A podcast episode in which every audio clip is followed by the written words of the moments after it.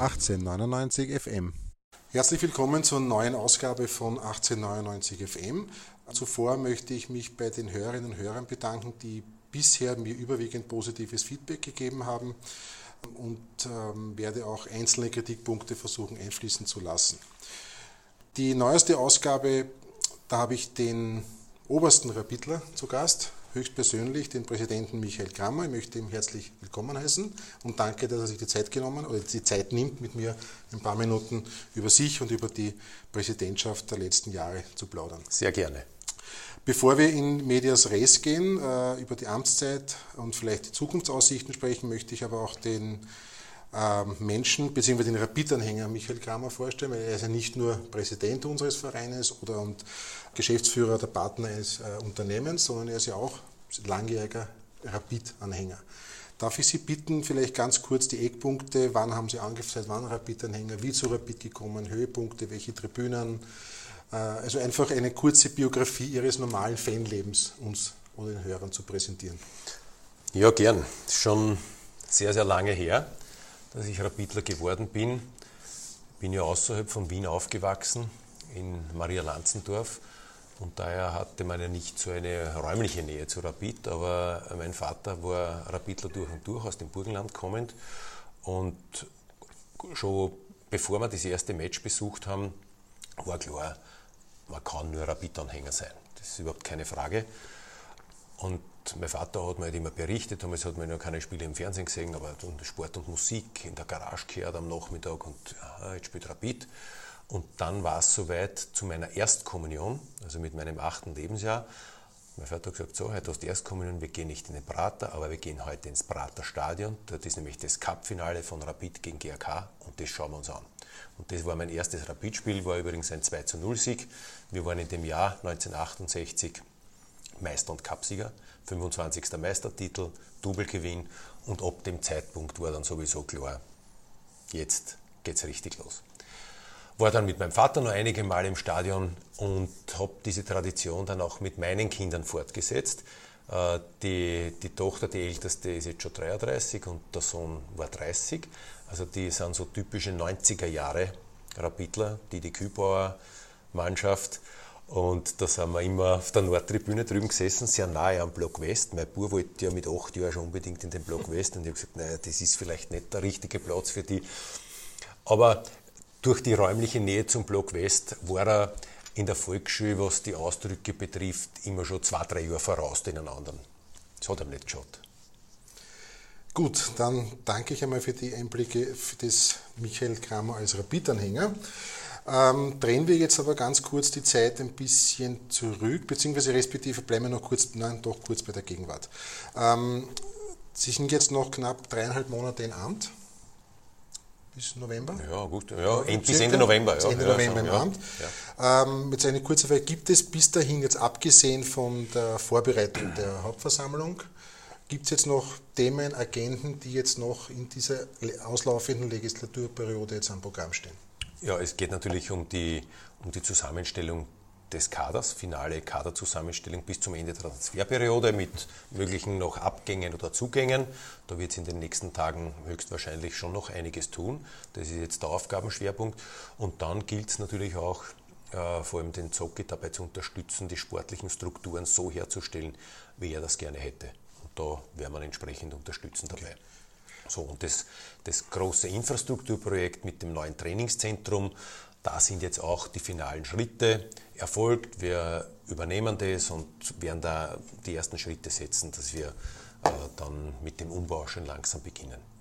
Nur kurz zur Erklärung, wir sprechen jetzt, äh, der Zeitpunkt der Aufzeichnung ist drei Tage nach dem Spiel gegen Salzburg. Genau. Und ein paar Tage vor dem Spiel gegen Altach. Nur sollte dann vielleicht schon der ein oder andere Transfer der Zwischenzeit äh, über die Bühne gegangen sein, dass man das dann entsprechend richtig einordnen kann. Gut, danke für die richtige ja. Nein, nein, das war ja, ja. keinerlei Kritik. Ähm, gut, drehen wir aber das Rad der Zeit etwas zurück. 2013 hatte Ihre Amtszeit begonnen. Ähm, es war ja nicht ganz friktionsfrei. Es gab ja die Kandidatur oder die gewollte Kandidatur des Herrn Kirisitz. Mhm die ja, glaube ich, auch offiziell schon war. Er hatte auch eine Vorstellung beim Wahlkomitee, hat seine sechs Punkte mhm. Plan vorgestellt äh, und es gab, was ich mich noch erinnern kann und auch in der Recherche, zwei Punkte, die dem Wahlkomitee besonders sagen wir so, sauer aufstießen oder die Kritik äh, hervorrufen, das war die nicht, klare, die nicht klare Aussage zu einem Standort Hütteldorf.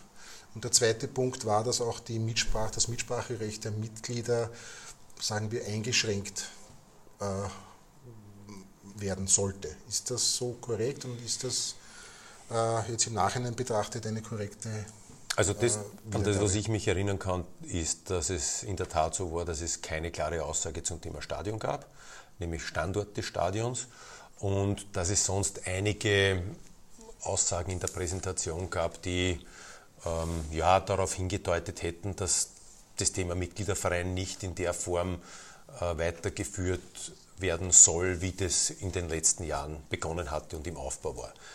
Ob es noch andere Punkte bei anderen Mitgliedern des Wahlkomitees gegeben hat, kann ich nicht beurteilen, aber an die erinnere ich mich schon. Ja. Okay.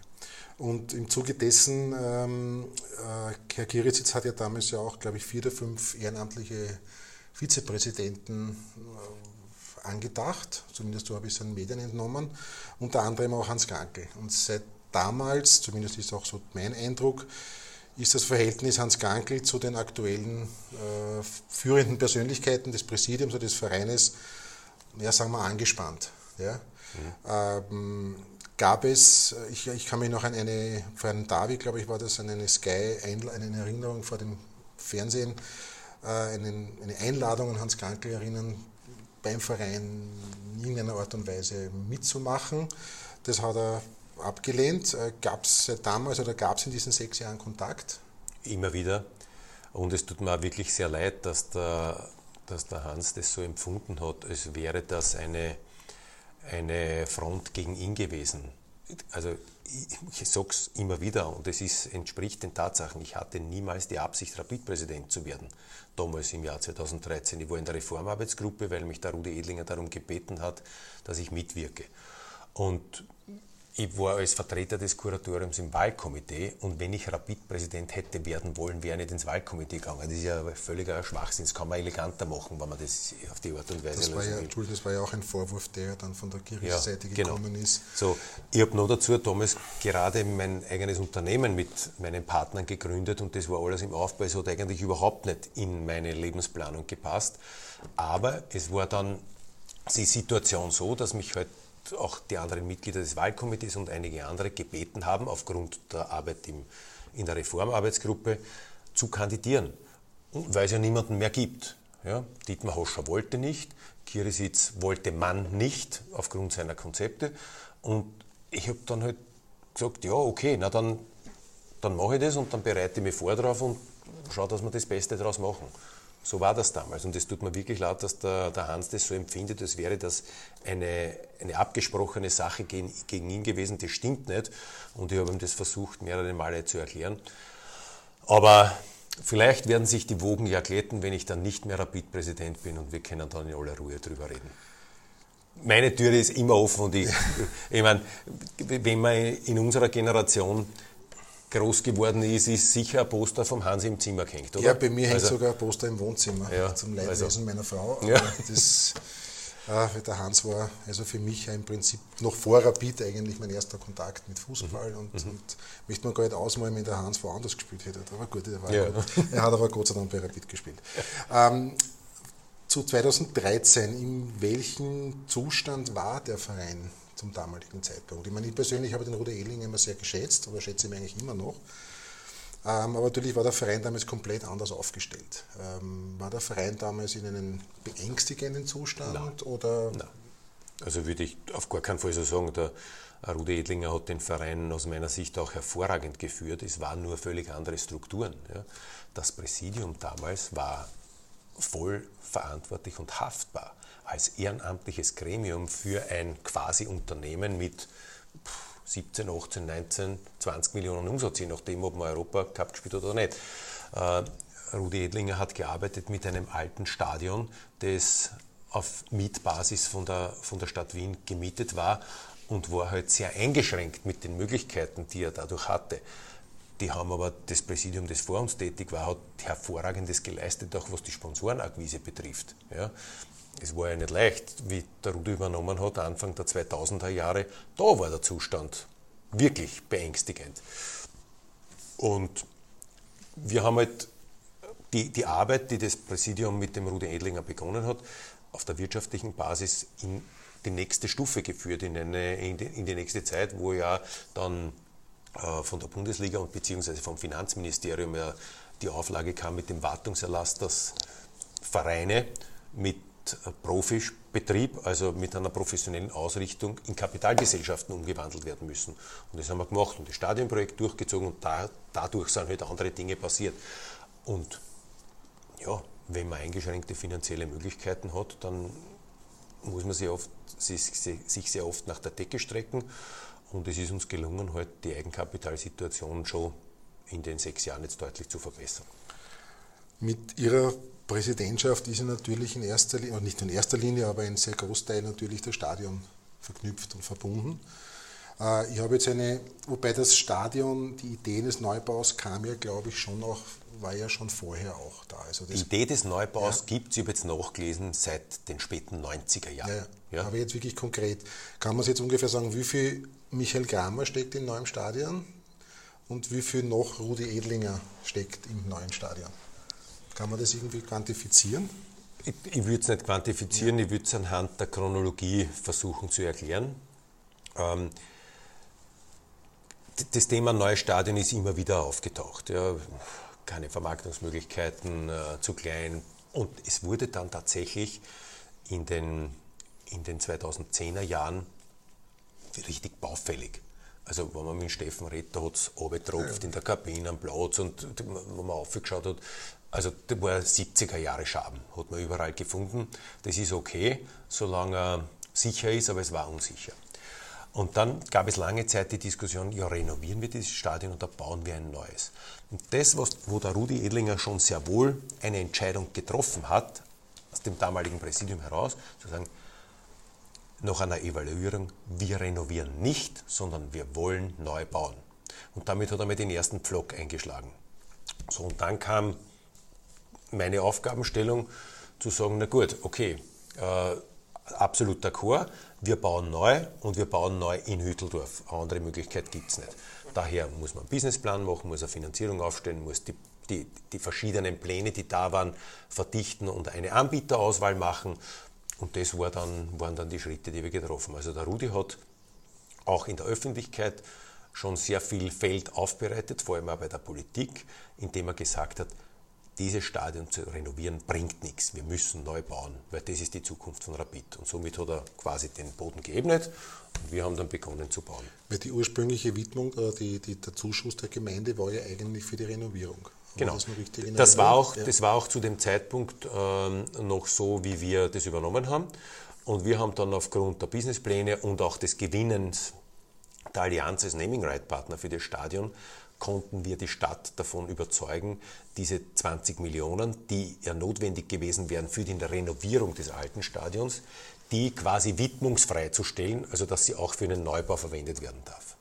Das heißt, da kann man, kann man sagen, die ersten Monate, Jahre der Präsidentschaft war das Stadion die dominierende Agenda. Ja, Umsetzung, Bau, Instand, also dann Installierung und Klar.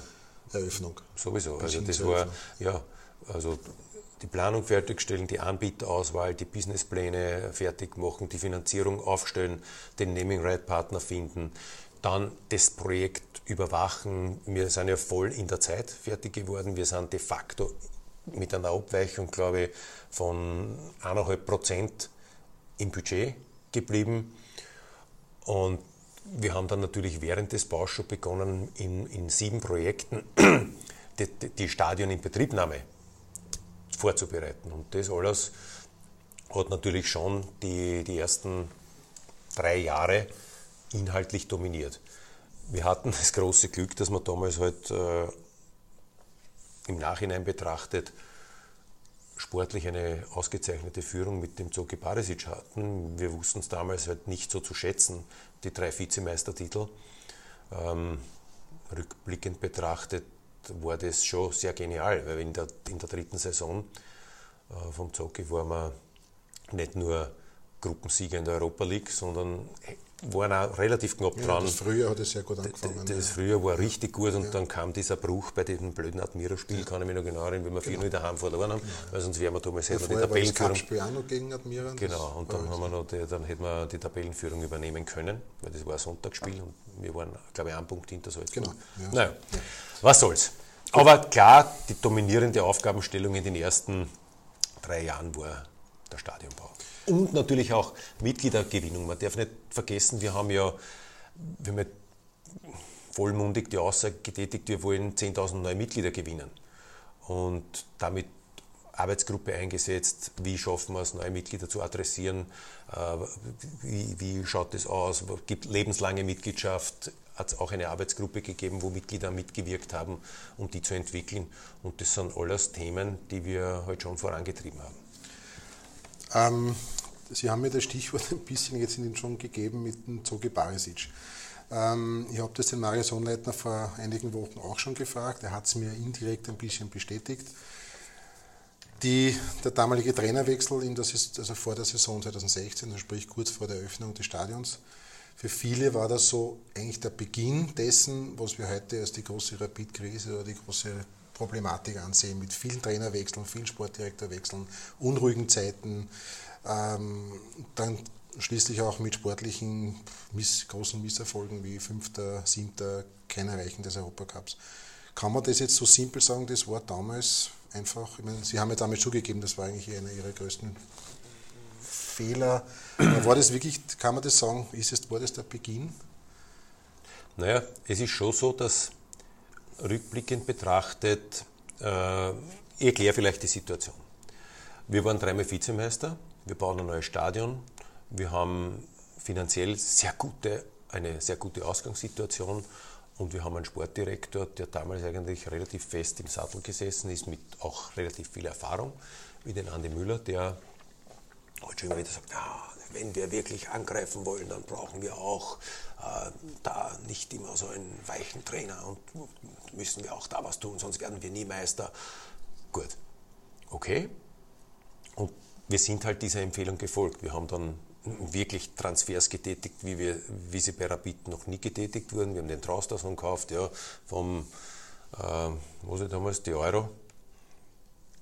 Genau, das war Ja, erst dann nach der genau, Euro nach der Euro, aber vorher, schon fixiert worden. und ja. dann gekommen. Ja. Mocinic auch groß angekündigt, Superspieler, alles da und dann noch ein, ein Trainer, der jetzt uns wirklich auf Vordermann bringen wird. Und wenn man das jetzt alles so betrachtet und wir sind dieser Empfehlung gefolgt und es war natürlich ein Fehler, überhaupt keine Frage, denn die kontinuierliche Arbeit, die der Zoki aufgebaut hat, die aber ein bisschen verdeckt wurde durch, diese, durch dieses permanente Vorantreiben, ja, wir müssen den nächsten Schritt, wir können. Und, und das wollten wir natürlich auch. Wir haben ein neues Stadion, wir haben viel Geld, wir können Transfers machen, wir wollen jetzt Master werden.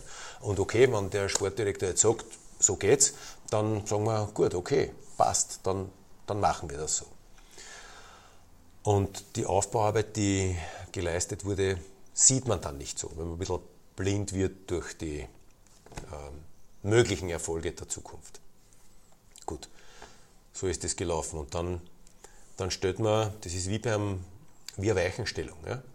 Das ist nicht wie ein, wie ein kleines Auto, das man dann herumreißt und dann kann man wieder korrigieren, sondern wenn man so eine Weichenstellung macht, dann ist das wie, wie wenn der Zug jetzt in die andere Richtung fährt. Und der ist jetzt relativ lang in die falsche Richtung gefahren. Und wir haben versucht, Schritt für Schritt die Dinge zu korrigieren. Äh, Freddy Pickel war schon dann eine Personalentscheidung, um Ruhe und Stabilität hineinzubringen und Kontinuität. War auch so, er hat damals in einer schwierigen Trainersituation meiner Ansicht nach sehr gut agiert, äh, hat mit dem Damir Kanadi viele Gespräche geführt, versucht es, dieses ähm, Verhältnis zwischen Mannschaft und, und Trainer äh, zu kitten, zusammenzuführen und hat dann auch, wie ich meine, die richtige Entscheidung getroffen, nicht den nächsten Cheftrainer zu holen, sondern jemanden, der, dem die Mannschaft vertraut hat, zum Cheftrainer zu machen. Das war damals der, der Goran Juricin. So. Ähm, das war die Situation, aber natürlich ist der Zug mit diesen Trainerwechseln, mit Büskens, Kanadi und dann Djuricin innerhalb kürzester Zeit, das ist für, für eine Mannschaft nicht positiv. Jetzt nur mal ganz kurz zum Wechsel 2016 zu kommen. Das muss ja nicht nur jetzt sportlich war es ja ein Problem, aber war das nicht für Sie auch irgendwo als menschlicher Problem? Weil der Zocki, ich, meine, ich kenne ihn jetzt nicht persönlich, aber ich weiß, dass der Zocki ein äußerst integrer und sehr, sehr beliebter Mensch und, und Trainer war. Äh, auch was ich so, das glaube ich zu wissen, dass auch die Mannschaft das nicht so ganz leicht weggesteckt hat, dass ihr Trainer auf einmal weg war. Ich meine, Zocki hat ja auch sehr gutes Auge für junge Spieler gehabt, es waren ja sehr viele junge Spieler, auch von der zweiten Mannschaft da, die auf einmal irgendwo ihren Ansprechpartner auf einmal verloren haben und dann kommt der Mike Büskens, Büskens will ihm jetzt keinerlei Dinge unterstellen, aber ich kann mich nur erinnern, im Sommer, er hat gespielt mit 12, er hat nie gewechselt, er hat nie rotiert, die Mannschaft war im September, Oktober komplett erledigt. Ja. Der Steffen, genauso wie der Sonnleitner, haben nur noch Nebenrollen gespielt, ja, warum auch immer. Und irgendwie hat dann eine Abwärtsspirale begonnen, die in Wahrheit bis heute noch nicht wirklich geendet hat. Kann man das so, ich sehe das richtig? Zum Teil. Ja, na, absolut, ja. Das ist, es ist richtig. Und weil, weil ja deine Frage war, ob ich das persönlich, ja. ja, das ist mir sehr schwer gefallen, weil ich habe eigentlich immer ein ein sehr gutes Verhältnis mit dem Zocki gehabt und wir sind oft, wenn wir im Europacup im Flieger gesessen sind und er hat gerade das, äh, das Bierchen vom Asen Wenger gelesen. Oder war es der Ferguson? Ich bin mir nicht mehr so sicher. Einer von den zwei Langzeit. Der Ferguson hat zu der Zeit ein Buch auch gebracht. Dann das kann schon der Ferguson vielleicht sein, der Ferguson. Ja. Und dann haben wir so gesagt, na, das wäre ja ein Plan, so wirklich einmal nachhaltig was zu implementieren. Und ähm, aber wir haben das in einem sehr langen Gespräch aufbereitet und, und versucht, äh, für uns auch zu hinterfragen, warum das damals, damals so zustande gekommen ist. Und ähm, haben die Gründe dafür gefunden, auf beiden Seiten. Und damit belassen wir es jetzt. Gut, damit lassen ja. wir das Thema Zocki 1, wenn man so will, jetzt beiseite.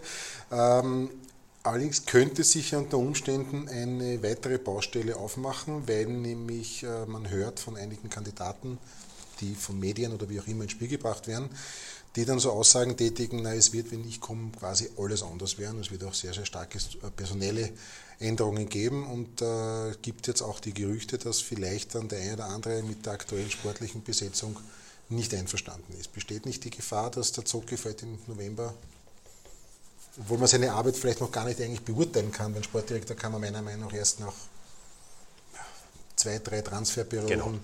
wirklich beurteilen. Ähm, besteht nicht eine, hier auch wieder eine Gefahr, dass man sich wieder eine Baustelle aufreißt? Ich glaube, dass diese Gefahr mehr herbeigeschrieben wird, als sie tatsächlich besteht. Kein neuer Präsident wird im November kommen und wird sagen, alle schuldig, alle raus, wir machen alles neu. Jede einigermaßen vernunftbegabte Persönlichkeit wird sich da hersetzen, wird Gespräche führen, wird sich die Arbeit anschauen und wird nach einem halben Jahr oder Jahr die Lage beurteilen und sagen, kommen wir mit dieser derzeitigen personellen Besetzung dorthin, wo wir es den Mitgliedern versprochen haben. Und warum sehe ich die Gefahr nicht groß?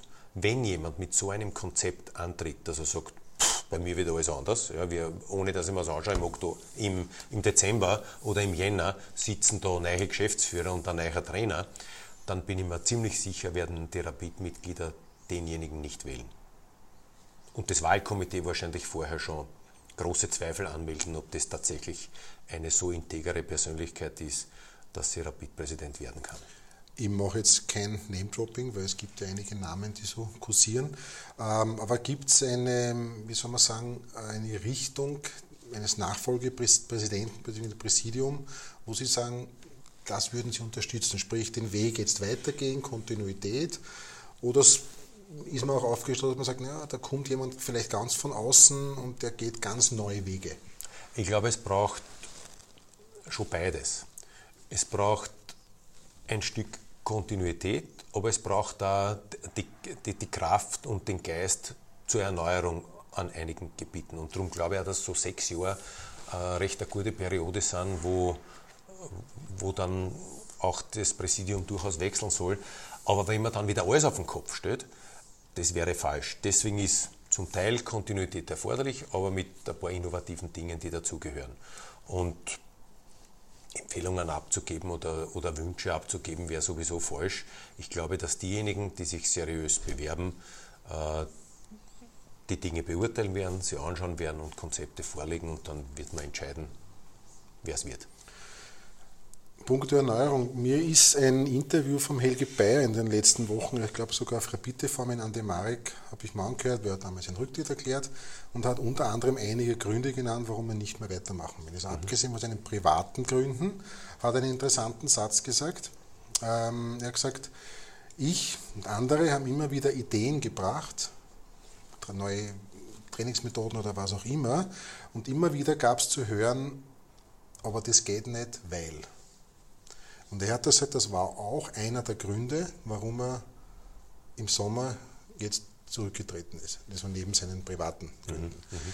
Ich muss dazu sagen, ich habe auch zweimal mit Freddy Pickel gesprochen, in anderen Rahmen. Und der Herr Pickel hat mir in anderen Worten, aber es so zwischen den Zeilen auch ein bisschen, ein bisschen so in diese Richtung angedeutet. Ja, dass es Dinge gibt, strukturell oder wie auch immer, wo man dann nicht durchkommt. Ist das etwas, was man, wenn man das vom Helge Bay hört, ich weiß nicht, ob Sie das Interview damals äh, ganz gehört haben, nimmt man das wahr? Versucht man das zu analysieren, was war da, was meint der Helge genau? Selbstverständlich versucht man das zu analysieren. Ähm, aber jetzt in der Aufgabe des Helge Bayer, ähm, das dringt relativ, wenn er etwas hat, was bei ihm nicht geht oder nicht zugelassen wird, das dringt relativ selten bis zum Präsidenten vor. In erster Linie ist er mit dem Cheftrainer und mit dem Sportdirektor im Austausch und es wäre mir jetzt kein Problem bekannt, das der Helge Bayer adressiert hat, das bis zum Präsidium gekommen ist und das Präsidium gesagt hat, das geht nicht, weil oder na, wie gesagt, ich, ich plaudere jetzt ein Geheimnis aus, das hat er ja in einem Interview Nein, aber muss man, muss man fragen, was ja. er tatsächlich meint. Ja? Ähm, führe immer wieder Gespräche und ich habe mit dem Helge Bayer auch ein sehr vertrauensvolles Verhältnis gehabt und wenn es jetzt wirklich etwas gewesen wäre, wo ich ihm hätte helfen können dabei, glaube ich, hätte er es gesagt. So, und beim Freddy Pickel ähm, sage ich jetzt einmal, ja, mag schon sein, dass es da Dinge gegeben hat, wo wir gesagt haben, die gehen nicht. Das waren aber dann maximal finanzielle Gründe. Und er hat uns immerhin den teuersten Kader der Rapid-Geschichte zusammengestellt. Also so viel geht nicht, hat es da nicht gegeben. Ja, wie gesagt, ich, ja. und speziell das Helge-Interview, das hat, das hat mir ein bisschen meine Ohren, äh, habe ich meine Ohren geöffnet und dachte, das möchte ich jetzt dem Präsidenten fragen. Ja, ähm, aber da bin ich zu wenig Insider. Okay. Also ich, das ist die Arbeit des Trainerteams in Wahrheit. Der Helge ist ein Bestandteil des Trainerteams mit dem Didi Kübauer jetzt in der letzten äh, Funktionsperiode, im letzten Dreivierteljahr. Und also da ist kein Problem, das er adressiert hätte, bis zu mir vorgedrungen. Die letzte Saison, noch einmal kurz zum Analysieren. Ähm, es wurde ja der, die Qualifikation zur Gruppenphase ja, so hat es auch Freddy Pickel immer kommuniziert, quasi alles untergeordnet. Also primäres Ziel war im Sommer 2018 die Qualifikation für die Gruppenphase. Mhm. Die Meisterschaft hat man bewusst, unbewusst äh, ein bisschen beiseite geschoben. Der Freddy Pickel hat auch den Goran Djuricin da ja auch immer in Schutz genommen. Er hat gesagt, ja, das ist die Vorgabe vom Verein, die Qualifikation für die Europa League ist primär zu behandeln. Stimmt das? War das so? Und war das eine unbedingte wirtschaftliche Notwendigkeit? Oder warum hat man sich so ganz, ganz extrem auf diese Qualifikation für die Europa League konzentriert und dadurch die Meisterschaft eigentlich links liegen lassen mit dem Ergebnis, dass wir nicht einmal die, unter die ersten sechs kommen sind. Ähm, also es stimmt, es war unsere gemeinsame Entscheidung, ähm, inklusive Trainerteam, inklusive Sportdirektor, inklusive Präsidium, die Europacup Gruppenphase Qualifikation als erstes Ziel in dieser, in diesen langen, in dieser Saison zu adressieren und dem in dieser Phase einmal die Dinge unterzuordnen. Okay, das haben wir gemacht. Stimmt so. Warum ist es wichtig? Nicht nur aus finanziellen Gründen, natürlich auch. Es erhöht den Handlungsspielraum. Aber wenn man sich anschaut, mit welcher großen Begeisterung Spieler, alle, die im Rapid-Umfeld arbeiten und auch die Fans internationale Spiele besuchen und mit welcher Hingabe sie das wollen, dass Rapid international spielt, als Abwechslung zum Liga-Alltag, dann weiß man, dass es nicht nur wirtschaftliche Gründe sind. Und die wirtschaftlichen Gründe sind ja doppelt wirtschaftliche Gründe. Der erste Grund ist, weil man dadurch unmittelbare Einnahmen hat, nämlich aus dem Stadion bzw. aus den UEFA-Einnahmen, aber auch für unsere Spieler und für, für den Bereich des Transfergeschäfts eine europäische Bühne hat. Und damit, man kann sich das anschauen, wenn man international spielt, sind die Transferlöse einfach höher, als wenn man nur national spielt. Aber das stimmt, das war so. Und niemand von uns hat damit gerechnet, dass wir in Kombination mit zum Teil Einkauf von Spielern, die nicht fit waren, die sich dann noch verletzt haben, wo außer Form war und also dass diese Dinge so laufen, dass wir uns den ganzen Herbst nicht erholen von der Geschichte. Ja? Und dass wir damit Gefahr laufen, ins untere Playoff zu kommen. Das hat niemand auf der Uhr gehabt. Also wir haben gesagt, okay, wenn wir, wenn wir Fünfter werden und über dem Strich sind, alles gut. Und im Frühjahr greifen wir dann an. Und man sieht ja auch, dass deutsche Vereine, wie zum Beispiel Leipzig, im Herbst, wie sie Gruppenphase gespielt haben, ziemlich weit unten waren und im Frühjahr dann noch ganz locker den Champions League Platz sich geholt haben. Ähm, ja, es war so. Und, aber damit, dass das solche Konsequenzen hat, damit hat niemand gerechnet. Konnten wir auch nicht rechnen damit. Gut, dann schließen wir auch einmal die vorherige Saison ab und genau. schauen wir nach vorn. Ähm, es gibt einen Vorwurf, der auch immer wieder kursiert, dass es zu wenig Sportkompetenz im Präsidium gibt. Mhm. Jetzt hat im Profil, es war ein, vor zwei Wochen ein langer Artikel im Profil, wo mhm. auch die Causa, also die Person, die Person Josef Hickersberger angesprochen wurde, der sich in diesem Gespräch nicht sehr positiv über, die, über seine Möglichkeiten geäußert hat und ähm, aber generell eigentlich auch zugegeben hat, er ist viel zu weit weg eigentlich vom modernen Fußball und so quasi kann ihnen eh nicht helfen. Ist der Vorwurf richtig, dass es zu wenig Sportkompetenz gibt oder, oder macht es eigentlich keinen Sinn, sich quasi noch einen Sportdirektor ins Präsidium zu holen, wenn man eh schon einen verantwortlichen Sportdirektor plus einen Trainer, eines Trainers hat? Also zuerst einmal muss man sagen, das war ja kein wörtliches Zitat von Josef Hickersberger, sondern das war die Interpretation seiner Aussagen durch den Journalisten. Das ist immer ein großer Unterschied. Ja. Ja, wo schon ein paar Mal mit dem Josef drüber geredet Wie man den Josef Hickersberger kennt. Äh, so. Ja. Wo, wo war der Josef Hickersberger eingebunden? Nämlich bei der Auswahl des derzeitigen Sportdirektors. Und was, wen soll man sonst nehmen, wenn man nicht neben, wir haben den Josef genommen und dazu noch den Gary Wilfurt. Ebenfalls ein ja. Eine Rapid-Legende, Fußball interessiert, war selber Nachwuchstrainer, ist permanent an Bord.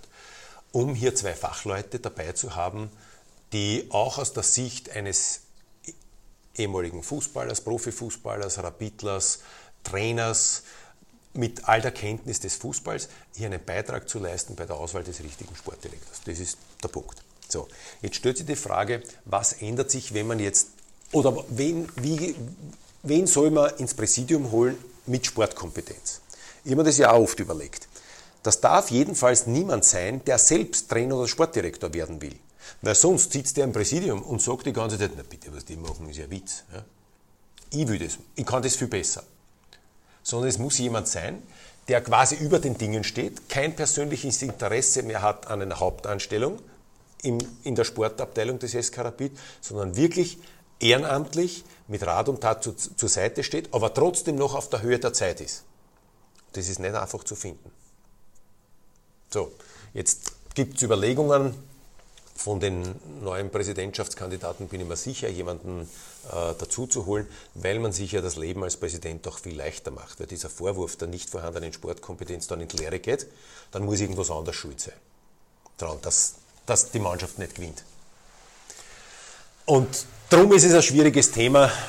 Und ja, ich lasse mir den Vorwurf eh gefallen. Es, es ist, wie es ist. Wir haben versucht, eben durch das äh, Hineinnehmen von Günter Kaltenbrunner in den Beirat und vom Josef Hickersberg in den Beirat dieses Manko auszugleichen für die wichtigen Personalentscheidungen. Günter Kaltenbrunner war beim Freddy Pickel dabei, wie man ausgesucht haben. Der Josef Hickersberger war jetzt dabei beim Zoran Barisic. Ja, aber auch der Günter Kaltenbrunner, da gab es in den letzten Tagen auch einige Medienberichte, war ja auch sehr kritisch, was seine Zusammenarbeit oder seine Beratertätigkeit oder wie man sie auch bezeichnen will, äh, hat er sich auch, sagen wir, wie gesagt, kritisch geäußert. Ja. ja. Ist eh okay, aber er soll sich daran zurückerinnern, ob er dabei war und ob er sich nicht auch für den Freddy Pickel damals ausgesprochen hat oder nicht. Das vergisst man dann sehr schnell. Ja. Okay. Er war dabei und der hat auch sich für den Freddy Pickel ausgesprochen. Okay. Ära Freddy Pickel, ganz kurz zusammen, was bleibt von Freddy Pickel? Abgesehen von seinen Transfers, die man durchaus so oder so sehen kann, aber hat er im Hintergrund ähm, schon für Strukturen gesorgt oder versucht, Strukturen zu am Weg zu bringen, wie vielleicht auch das Trainingszentrum, Scouting, hat man von immer wieder gehört, muss neu aufgestellt werden. Medizinische Abteilung, auch da ist ja einiges unter seiner Ära passiert. Definitiv. Also die, die, was medizinische Abteilung betrifft, Reha-Trainer einführen, auch da hat er, da hat er einige richtige. Steffen, das war ja auch einige, ich, seine, genau, seine einige, einige richtige Schritte gesetzt. Mit dem Trainingszentrum, da hat er nichts zu tun. Ah, also das ja, war. Das das war Christoph Peschek, beziehungsweise okay. mit Unterstützung des Präsidiums, aber da hat die, die Hauptarbeit der, der Christoph Peschek mit seinem Team geleistet, dass das auf die Reihe gebracht wird. Inhaltlichen Input, wie das ausschauen soll, natürlich, aber da geht es ja in dieser Phase, um das überhaupt festzulegen, geht es um wirtschaftliche Kriterien. Äh, aber ansonsten, ja, was, was die Strukturen der Nachwuchsarbeit, Reha-Trainer, also das ganze Thema Rehabilitation, Ernährung, das, da hat er schon einiges gemacht. Jetzt muss ich ein Thema ansprechen, wo ich mich auf ein bisschen dünnes Eis begebe.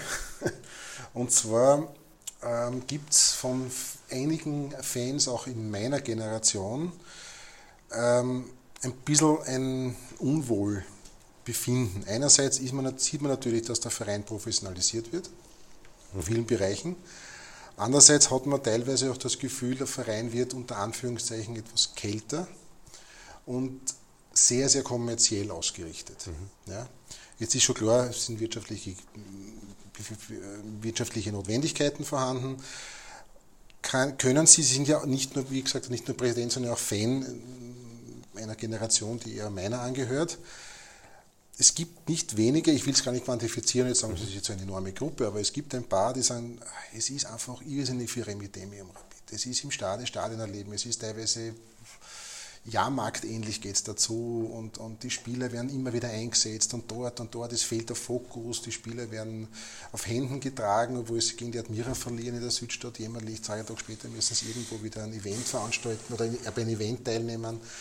Ähm, man wirft halt vor, dass manchmal finanzielle, wirtschaftliche oder kommerzielle Interessen dem Fokus auf das Spiel am Wochenende oft äh, hintangestellt wird. Kann man diesen, ja, ich weiß, es ist wie gesagt dünnes Eis, weil einerseits ist es klar, dass man das Geld braucht. Wir wollen ja eine gute ja, Mannschaft haben. Ja, passt schon. Aber ich glaube, Sie ja wissen, was ich meine. Ja, ich weiß. Also, was ich nicht nachvollziehen kann, und das hat Manu Kane erklären können, was es bedeutet, der Verein wird kälter. Ich habe das öfter gehört aber was wird kälter? Also wir, ich versuche erstens einmal mit, mit jedem persönlich zu reden. Ich gehe zu vielen Veranstaltungen. Mir, ich, ich versuche wirklich Rapid zu repräsentieren, egal wo, egal in welcher Gesellschaftsschicht von Rapid. Und ich glaube, dass das ja eine ganz wichtige Aufgabe des Rapid-Präsidenten ist. Wir sind halt etwas größer geworden. Und wenn man mit den Fans redet und sagt, ja, ja, der Block hat jetzt 7000 Leute und, und 2000, da, da war irgendwie mehr Nähe da. Ja, wir sind größer geworden. So. Aber kälter hat man noch niemand erklären können, was das heißt.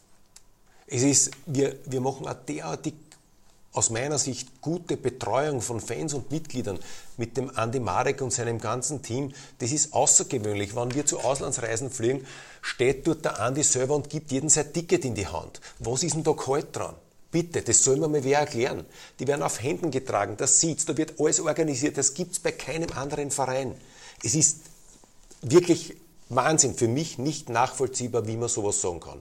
Und es ist schwer ungerecht gegenüber jenen, die da jeden Tag ihr Bestes geben, um die Fans und die Mitglieder zufriedenzustellen. So, das ist der erste Punkt. Das zweite Punkt der zweite Punkt ist die Defokussierung. Ähm, die sportliche Führung hat gegenüber allem, was den Einsatz von Spielern bei Events oder Sponsorenveranstaltungen und so betrifft, ein Vetorecht. Der sagt, na, der kommt nicht, dann kommt er nicht. Und wenn der sagt, der Termin muss verschoben werden, dann wird er verschoben. Sportliche Führung hat immer das Vetorecht und kann immer sagen, ja, nehmt zwei verletzte Spieler, schickt die dorthin. Aber auf der anderen Seite stelle ich jetzt einmal die Frage, was wäre denn, wie viele Zuschauer hätten wir, wenn wir, wie du das gesagt hast, das ganze Remiteme rundherum nicht machen würden? Hätten wir dann so viele Zuschauer wie in den 90er Jahren? Wo wir sportlich super erfolgreich waren, aber vor 3000 Leuten gespielt haben. Oder in den 80er Jahren, wo wir Serienmeister waren und vor 2500 Leuten gespielt haben. Oder geht es bei Rapid schon auch um mehr als nur das Fußballspielen, weil wir immer sagen, wir sind eine Gemeinschaft. Wenn wir das Remiteme, wie zum Beispiel Käfigtour, Jugendtage im Stadion, Einladung von Schülergruppen und Nachwuchsmannschaften ins Stadion, um Rapid zu erleben, wenn wir das nicht machen, sterben wir aus. In Wien haben 30 Prozent der Kinder Migrationshintergrund. Die werden vom Vater nicht mit Rapid sozialisiert. Die werden sozialisiert mit Fenerbahce Istanbul, mit Roter Stern Belgrad, mit Dynamo Zagreb, mit was auch immer, aber nicht mit Rapid. Wir müssen denen Rapid näher bringen. Mit der Schule, durch Einladung ins Stadion, durch die Käfigtour mit unseren Spielern. Sonst gibt es Rapid nicht mehr. Nur deswegen, sage ich, weil wir das machen, haben wir in der Bundesliga-Umfrage bei den Jungen, ich glaube 16- bis 29-Jährigen, 38% Rapid-Anhänger, die Austria hat 2%. Und dann kommt noch eine Komponente dazu. Wo sieht man denn heute Fußball noch? Österreichische Bundesliga. Im PTV, oder? Wenn ein Vater einer Familie mit Migrationshintergrund, die schon gut integriert ist, PTV sich leisten muss, dann kauft er sich jenen Sender, wo er seine Lieblingsmannschaft sieht. Und wie gesagt, er wurde nicht mit Rapid Wien sozialisiert. Wir sind auch nicht mehr im öffentlich-rechtlichen Fernsehen, außer in den Zusammenfassungen. Und deswegen müssen wir diese Arbeit tun, sonst gibt es für Rapid keinen Nachwuchs auf der Fanseite. Und die Kombination von den Aktionen, die wir setzen, um Jugendliche zu Rapid zu holen als Fans, in Kombination mit unserem einzigartigen Stadionerlebnis, das durch den Block West gestaltet wird, das ist die Attraktion. Wenn jetzt der sportliche Erfolg auch noch dazu kommt, müssen wir das Stadion eh ausbauen. Ähm, Stichwort ORF, ähm, ganz kurz. Gibt es Probleme mit Sponsoren wegen einer geringeren TV-Präsenz? Gibt es valide Zahlen, gibt es valide Quoten natürlich, für, für Sky? Natürlich so gibt es valide Zahlen, natürlich gibt es unterschiedliche Bewertungsgrundlagen von dem, was an Sky, bei Sky an Zusehern vorhanden ist. Aber die Unternehmen, die hier sponsern, haben ihre eigenen Methoden, das zu bewerten. Wir versuchen das heute halt, äh, durch, durch einen hervorragenden Auftritt in den Online-Medien, mit Rapid TV, mit einer guten Online-Berichterstattung zu kompensieren. Und bisher ist es uns gelungen, alle Sponsoren so weit zu präsentieren, dass keiner gesagt hat, weil der ORF wegfällt, reduzieren wir den Betrag. Der Gedanke einer Einzelvermarktung, ist der noch irgendwo in einer Schublade oder ist das im Moment hintangestellt? Also ich werde das Wort jetzt nicht mehr in den Mund nehmen in meinen nächsten, äh, in den verbleibenden Monat. dreieinhalb, vier Monaten. Ähm, weil wir das analysiert hatten. Wir haben den Plan gehabt für eine Einzelvermarktung, ähm, haben dann den Kompromiss gemacht, unser Zugeständnis an die Bundesliga, obwohl wir diejenigen sind, die am meisten natürlich verlieren durch den Wegfall des ORF und durch die nicht, durch nicht äh, der Einzelvermarktung haben wir aufgrund des, des TV-Schlüssels, des alten TV-Schlüssels gesagt, okay, wir stimmen zu, die Herren äh, vom LASK und von der Admira haben versucht, es dann nach ein paar Monaten nochmal aufzuschnüren. aufzuschnüren. Ist auch jetzt zum Teil aufgeschnürt worden. Der Kompromiss, der, der aus meiner Sicht ein tragfähiger ist, der da beschlossen wurde nach dieser Clubkonferenz vor einigen Monaten, der ist es jetzt. Deswegen nehme ich das Wort auch nicht mehr in den Mund und soll so sein. Die, die nächsten Jahre äh, bleiben wir in diesem Vermarktungsschlüssel drinnen. Jetzt kommen wir langsam zum Schluss, weil ich glaube, Sie haben ja den nächsten Termin. Ähm, noch eine kurze Frage, wenn dann Ihre Amtszeit vorbei ist, bleiben Sie dann normaler Fan oder kommt dann in eine andere Funktion, Ethikrat oder, oder Also ich bleibe jetzt einmal normaler Fan, Mitglied des Business Clubs. Ich habe mir schon sicherheitshalber äh, eine Loge gemietet für, für die nächsten drei Jahre dann danach. Also ich möchte schon Rapid weiterhin tatkräftig unterstützen in jeder Hinsicht und wer wir dann endlich einmal wieder ein Spiel in Ruhe anschauen können. Gut, hoffentlich wird das auch ein Vergnügen werden. Letzte Frage. Für mich ist jedes Rapid-Spiel ein Vergnügen. Ja, aber das Endergebnis ist halt letztes nicht immer, Mal nicht immer nicht so immer. vergnüglich die letzten ja. Jahre. Ähm, kurze Frage noch zum Fan-Thema. Es gab ja in den letzten, in Ihrer Amtszeit natürlich auch das eine oder andere Problem. Ja, brauchen wir jetzt, äh, glaube ich, nicht verheimlichen. Gab es äh, da im Hintergrund dann Sponsoren, die gesagt haben, wenn es die jetzt nicht alle raushaut, dann kriegen wir ein Problem? Sie haben ja grundsätzlich, glaube ich, immer, den, immer wichtig war, glaube ich, auch immer die Kommunikation. Die ist ja immer aufrechterhalten auch in schwierigsten Zeiten. Ja.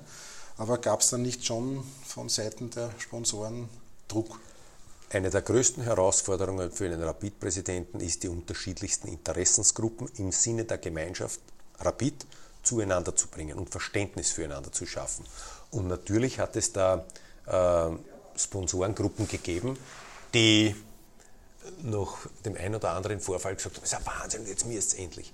Aber es ist dann die Aufgabe auch des Präsidenten, Verständnis füreinander zu schaffen. Es gibt immer zwei Seiten einer Medaille und meine Aufgabe ist es dann, die, diese zwei Seiten der Medaille für beide Gruppen sichtbar zu machen. Warum muss sich ein Sponsor aufregen, wenn das passiert? Und auf das den der aktiven Fanszene klar zu machen und auf der anderen Seite aber auch die Motivationslage und die Hintergründe der aktiven Fanszene für die Sponsoren transparent zu machen. Und das ist, glaube ich, in den meisten Fällen sehr gut gelungen. Hat manchmal ein bisschen persönliche Kraft und Einsatz erfordert, aber wenn man heute so schaut und wenn man gerade beim Business Club das beobachtet, wenn die Leute dann rausgehen und das Spiel beginnt, ist der erste Blick nicht aufs, auf das Spielfeld, sondern nach rechts zum Block West und die Kamera kommt aus und das wird gefilmt. Und ich erzähle immer sehr gern bei der Gelegenheit eine, eine Geschichte meiner, mit meiner Ex-Schwägerin, die statt mein Bruder äh, meinen Neffen einmal zu einem Rapidspiel begleiten musste, weil er keine Zeit gehabt und er hat sich das zu, zum, äh, mein Bruder hat keine Zeit gehabt und ähm, der Neffe hat sich das zum Geburtstag gewünscht und da war halt dann die Mutter mit ihm da und ich war noch nie auf einem Fußballplatz und hat mit Rapid nichts am Hut und die ist in der Halbzeit zu mir gekommen und hat gesagt, also das Spiel, das interessiert mich ja nicht so. Aber, aber was die da die ganze Zeit machen, das ist ja wirklich ein Erlebnis. Und die ist jetzt nicht bekannt dafür, dass sie jetzt so eine richtig bodenständige äh, Kurvensteherin ist, sondern das ist, gehört halt zum Stadionerlebnis dazu und das macht dann schon den Unterschied aus. Gut, jetzt noch zum Abschluss äh, einen ganz kurzen Wordrap okay. und dann okay. sind wir fertig. Das Hanapi-Stadion ist bzw. war für mich eine alte Heimat. Der Block West ist für mich ein klares Unterscheidungsmerkmal von Rapid gegenüber allen anderen Vereinen. Rapid in fünf Jahren hat mindestens einen Titel mehr. Erfolg mit allen Mitteln ist nicht immer der richtige Weg. Tradition ist für mich die Grundlage für die Zukunft. Und Rekordmeister bleiben wir für immer. Dann bedanke ich mich bei Michael Kramer für die Zeit. Ich hoffe, es waren einige interessante Informationen dabei. Danke auch den Zuhörern und den Zuhörerinnen und wünsche allen noch eine schöne Zeit.